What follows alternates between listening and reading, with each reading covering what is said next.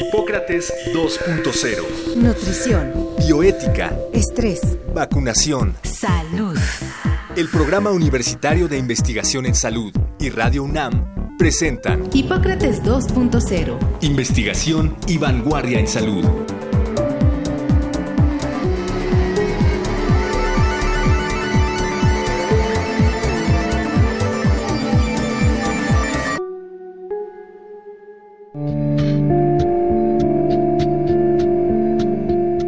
En México, aproximadamente 65% de las personas mayores de 50 años, hombres y mujeres, sufren de hemorroides, y datos del Instituto Mexicano del Seguro Social muestran que el 30% de los mexicanos tienen problemas de estreñimiento. Por ello es importante que tanto hombres como mujeres acudan a un coloproctólogo.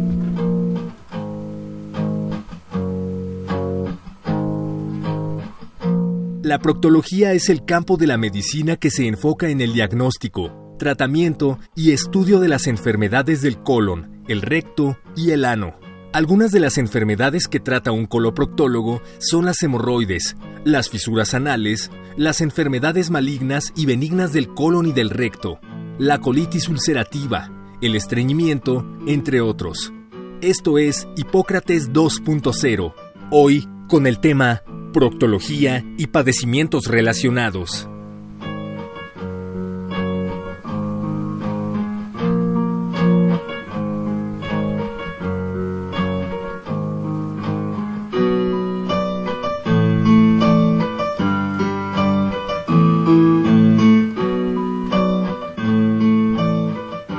Gracias por estar con nosotros en Hipócrates 2.0. Estamos como todos los martes en cabina con Mauricio Rodríguez. Mauricio, ¿cómo estás? Hola, ¿qué tal Omar? Pues hoy vamos a tocar un tema del que no se habla mucho y que parece tabú de repente. La gente le tiene un poco de miedo a hablar a estas enfermedades del ano, pero es una parte de nuestro cuerpo y es importante hablar al respecto. Es, es una parte que puede enfermarse y sobre todo que muchas personas de repente pueden llegar con un especialista equivocado.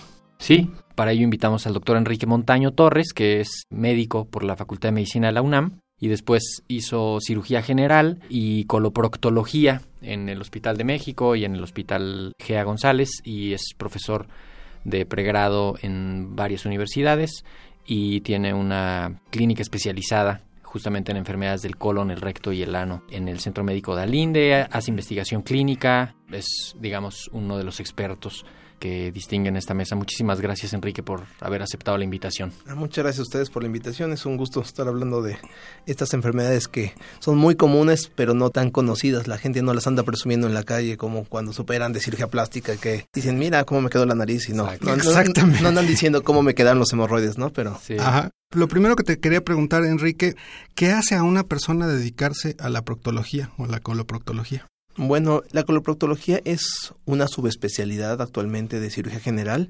A mí me gustó mucho cirugía general y cuando decidí hacer una subespecialidad dije algo que sea muy interesante, que tenga nuevas cosas que nadie maneje, pero que no me aleje tanto de la cirugía general. Entonces yo decidí algo muy complejo, muy completo, muy interesante, pero que no me aleja tanto de lo que hice de, base. Recuérdanos un poquito, el, ámbito de trabajo, el campo de acción de la proctología, no es nada más los hemorroides o los, el estreñimiento. ¿Qué tantas enfermedades alcanzan ustedes a, a atender? Es bastante completo porque vemos todo anatómicamente, todo lo del colon, todo del recto, lo que es el conducto anal y propiamente el ano, o sea, el, orificio anal. Entonces, desde enfermedades de colon, como lo que son cánceres, divertículos, que son muy comunes, y cada vez los vemos en pacientes más jóvenes.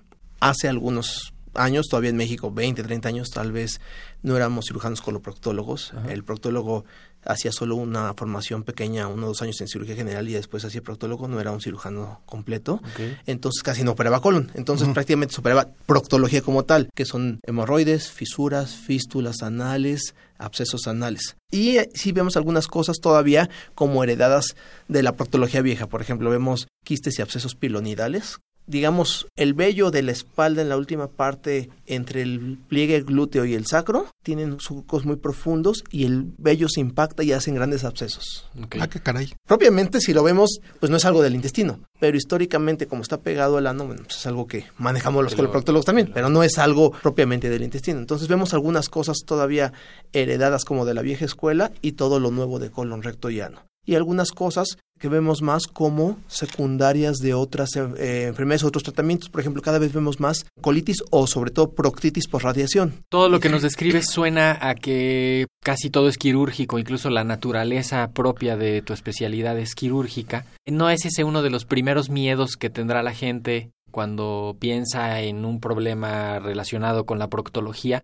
Que todo se vaya a resolver o que solo se vaya a resolver por cirugía. Es más mito, bueno, aunque nuestra formación es quirúrgica, un coloproctólogo bien preparado tiene que saber manejar el tratamiento invasivo no quirúrgico y el quirúrgico. Por ejemplo, lo que siempre digo a mis pacientes, un buen coloproctólogo actualmente casi no opera hemorroides. Porque las hemorroides, bueno, a grandes rasgos se dividen en internas y externas. Las internas son las que sangran, van creciendo y en algún momento hasta se salen. Y depende de si salen y si se meten solas o si hay que empujarles todo, es como se clasifican, del grado 1 a 4. Y las externas son las que siempre están afuera, nada más se inflaman un poquito y desaparecen. Contrario a lo que salen los anuncios de televisión, las hemorroides casi no duelen, casi realmente nunca duelen. Entonces, generalmente el paciente llega con un sangradito. Lo bueno es que afortunadamente los pacientes todavía tienen como que la conciencia de que el sangrado no es bueno y acuden a consulta. No siempre, desafortunadamente, y a veces otras enfermedades pueden sangrar y no son hemorroides. De entrada eso serviría como para hacer una primera recomendación de si alguien tiene sangrado por el ano, que vaya al proctólogo directamente. Exactamente. Cualquier sangrado a través del ano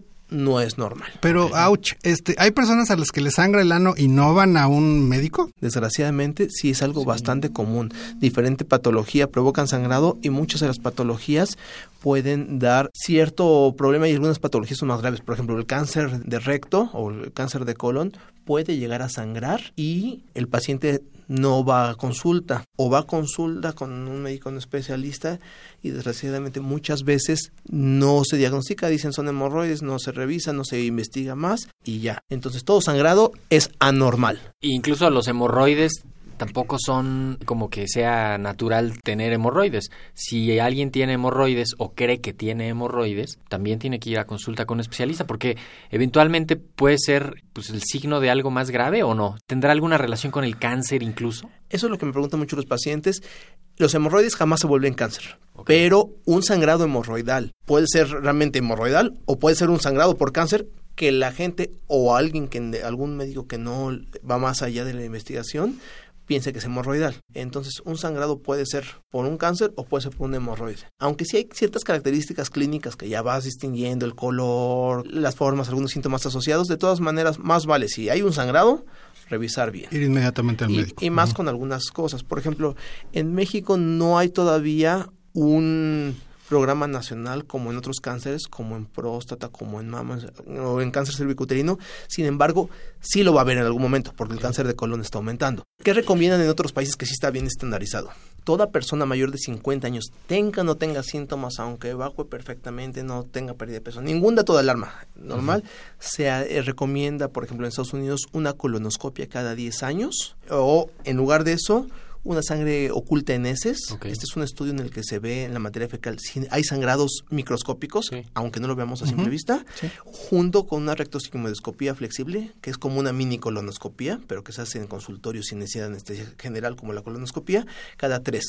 Son como los dos esquemas de protocolo que hay en Estados Unidos, por ejemplo. Una de los, las ideas principales de la proctología es que todo es algo físico, invasivo y pues ciertamente es una parte muy privada, ¿no? De la gente, del, del cuerpo, de, de la intimidad. Pero esto que mencionas es, es importante destacarlo, que hay muchas técnicas de laboratorio que no necesariamente son invasivas, no es meter el dedo para explorar y que te dan mucha información, marcadores en sangre, marcadores en heces, reconocer pues todo el avance que ha habido en la, en la tecnología para eso y que se auxilia de estas técnicas para diagnosticar lo mejor que se puede los problemas del colon, el recto y el ano, ¿no? Claro. Ahora, hay enfermedades, por ejemplo, que no se va a sustituir la exploración, como las hemorroides. ¿Por qué? Porque una Claro. colonoscopia, por más que metas la cámara y después le des una maniobra para que veas de reversa, digamos, Sí.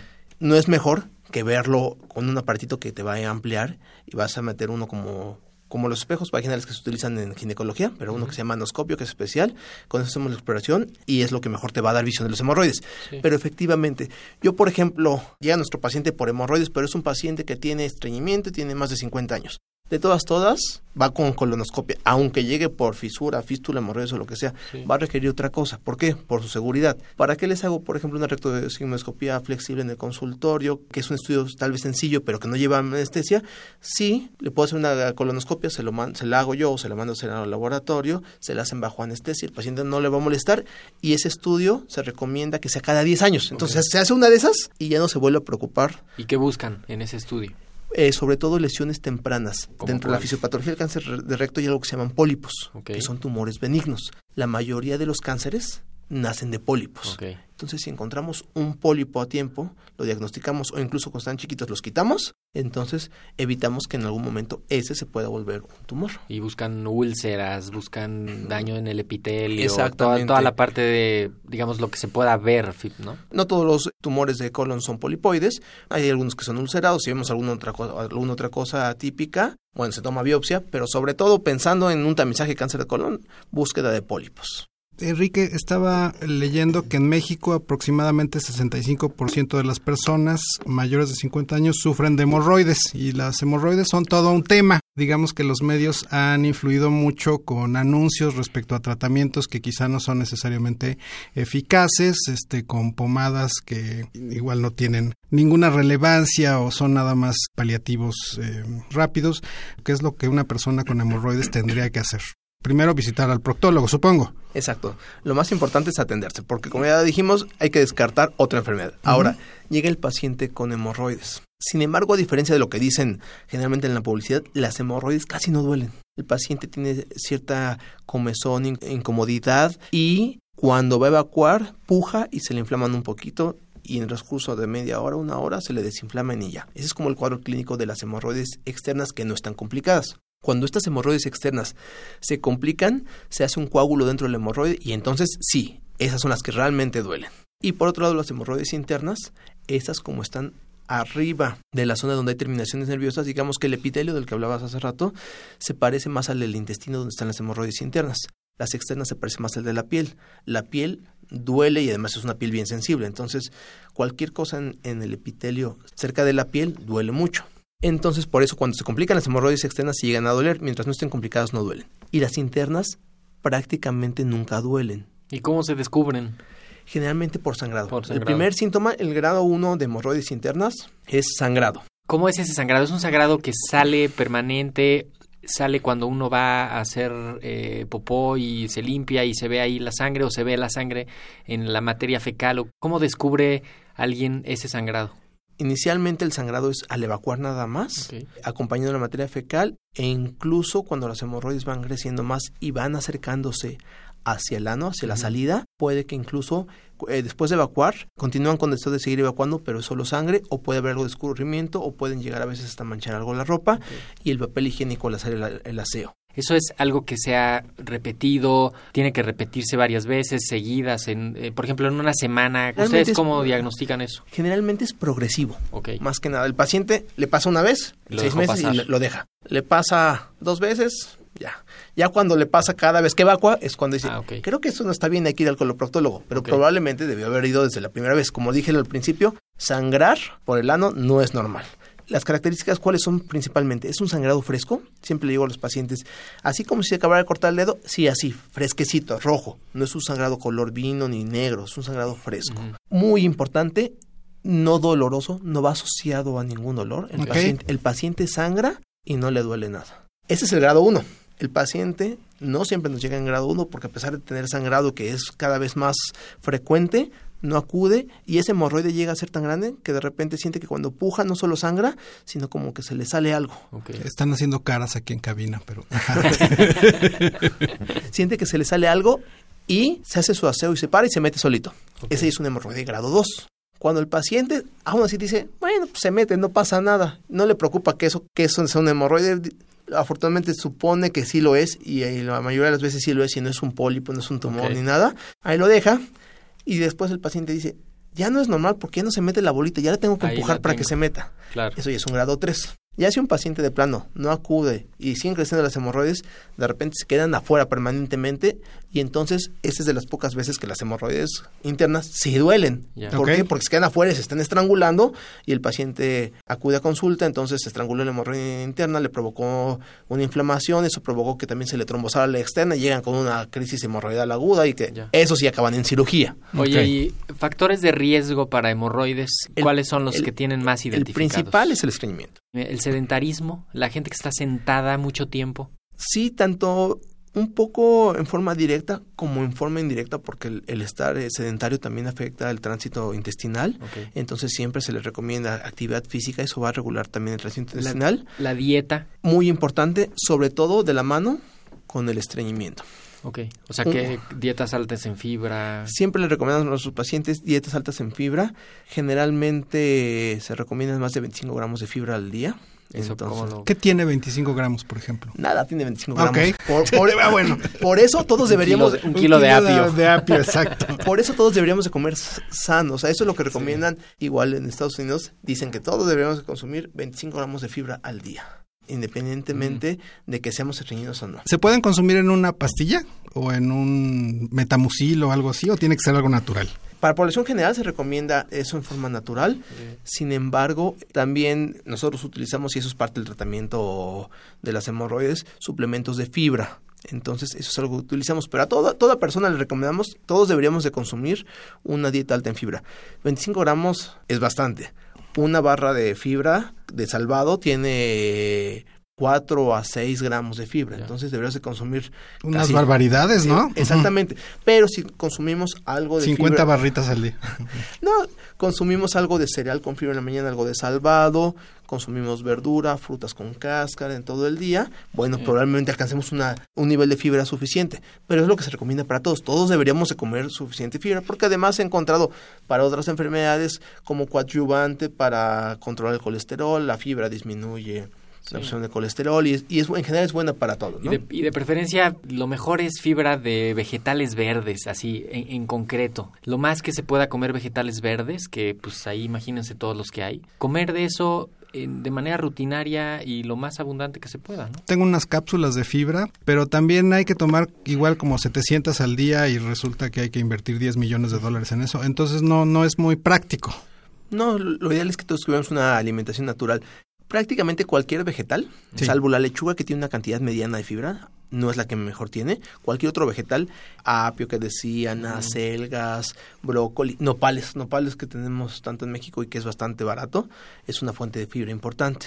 Todo lo de salvado, ya sea, como decías, procesado, hay muchas marcas, pero como dices, eso viene más procesado y además sale más caro, pero también salvado natural, todo el salvado es la cascarilla. Y para que funcione bien, suficiente agua. El agua es... Si no es como lo opuesto, ¿no? Si no es peor tomar mucha En un fibra y no tomar joven y sano, no, es difícil que a pesar que consuma fibra, no eh, vaya a tener una impactación fecal. Sí. Lo ideal es para estreñimiento o como coadyuvante, por ejemplo, para enfermedad hemorroidal grado 1, utilizar eh, laxantes que llamamos de volumen. ¿Qué es eso? Fibra. Son laxantes que te van a ayudar a hacer más volumen, van a jalar agua, van a hacer las evacuaciones más blandas y no te van a alterar la motilidad intestinal. Entonces, toda la fibra, como de, la- de las marcas que decías, o cualquier fibra soluble, Sí. es algo que utilizamos como tratamiento, primer tratamiento inicial para estreñimiento y tratamiento inicial para hemorroides grado 1. Pero a ver, yo entiendo entonces que las hemorroides básicamente son causadas por estreñimiento. La mayoría de las veces, Sí. algunos otros pacientes, eh, de lo que he visto, sobre todo de complicaciones, no se estreñen, no pujan al, al evacuar, no tienen diarrea.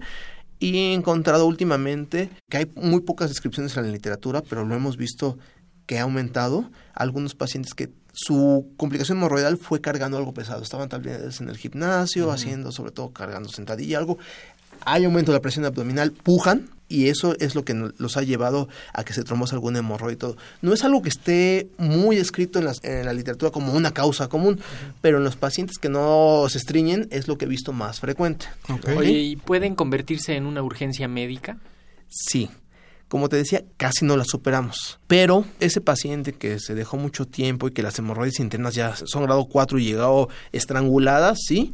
O un paciente que tiene hemorroides externas que casi nunca le han dado problema y en ese momento pujó o hizo un esfuerzo, tomó mucho alcohol, porque eso vemos también como causa de complicación, se deshidratan, se forma, es más fácil que se forme un coagulito, además el alcohol irrita un poco, y tuvieron un, consumo excesivo de alcohol y llegan con las hemorroides inflamadas. Se forma un coágulo y eso es lo que provoca la inflamación y esas son las verdaderas hemorroides que duelen. Puede que a un paciente se le inflame un hemorroide y sea muy molesto, algo doloroso y puede ser una urgencia relativa, ya valoraremos si se mete quirófano o no, pero un paciente puede ser una trombosis masiva. Y, puede ser una emergencia grave, ¿no? Imagínense el ano inflamado circunferencialmente como de dos centímetros en forma circunferencial, lleno de hemorroides con coágulos. Santo cielo. Pienso así en concreto, un chavo de treinta y tantos años que sabe que tiene hemorroides, viernes y sábado se va de borrachera y el martes podría estar en el quirófano. exactamente, el martes, el lunes no pudo evacuar porque tomó mucho alcohol, se deshidrató, se estreñió, él no se estreñido, generalmente tiene muy poquito, por eso sus hemorroides no le habían dado mucho problema, pero ese día se estreñó porque se deshidrató por la borrachera, no tomó suficiente. El domingo se fue a correr. El domingo se fue a correr dijo, voy a hacer algo sano después del, fin, después del fin de semana que me la pasé muy mal, no se hidrató bien no puede evacuar todo el domingo porque está deshidratado de la borrachera después del ejercicio y el día siguiente cuando evacua se lastima y hace una trombosis masiva. Respecto al tratamiento no quirúrgico de las hemorroides, ¿qué hay al respecto? Ok, puntualizar algunas cosas. Entonces, estábamos en las grado 1, generalmente eh, llega el paciente sangrando, no tiene familiares eh, con cáncer de colon, tiene menos de 50 años, no tiene pérdida de peso, no tiene ningún dato de alarma. Un paciente de 25 años. Si ese mismo paciente tuviera más de 50 años, bueno, tal vez independientemente de las hemorroides, iba para colonoscopia. Entonces este paciente lo vemos, primer tratamiento para hemorroides grado 1, fibra. Le podemos dar fibra soluble, en suplemento, como decía, le puedes dar metamucilo de la, marca que quieras, ¿ok? Fibra soluble. El paciente, por la blando que va a hacer al evacuar y además la mejoría del estreñimiento, probablemente con eso deje sangrar y sea suficiente. Bien. En los pacientes que no funciona, que vuelven a sangrar o que ya no son grado 1, que ya esas hemorroides no solo están sangrando, sino se le empiezan a salir, grado 2 y 3, hay varias alternativas. Una es quemar las hemorroides en el consultorio. Como decíamos, las hemorroides internas casi no tienen intervenciones nerviosas. Entonces podemos hacer muchas cosas invasivas, sin cirugía, que molestan muy poquito. Enrique, tenemos que terminar el programa. Les recordamos que pueden meterse a la página del PUIS, que es www.puis.unam.mx. Tenemos varios cursos, convocatorias eh, y materiales que quizá les interesen. Eh, les recordamos las vías de contacto a través de Twitter en arroba Radio UNAM y arroba PuisUNAM, también en Facebook como Radio UNAM y UNAM Puis y por correo electrónico en radio arroba unam.mx y también en puis arroba unam.mx. Agradecemos sus comunicaciones, sus comentarios. Desde luego el tema es muy amplio. Vamos a tener un segundo programa eh, sobre coloproctología la próxima semana, así que escúchenos. Muchas gracias por su atención. El Programa Universitario de Investigación en Salud y Radio UNAM agradecen tu escucha. Te esperamos la siguiente semana para platicar sobre lo último en materia de salud e investigación en Hipócrates 2.0. Investigación y vanguardia en salud. Se despiden de ti en la producción Patti Gamboa, Héctor Castañeda y Alejandra Gómez. Hipócrates 2.0. Radio UNAM. Experiencia sonora.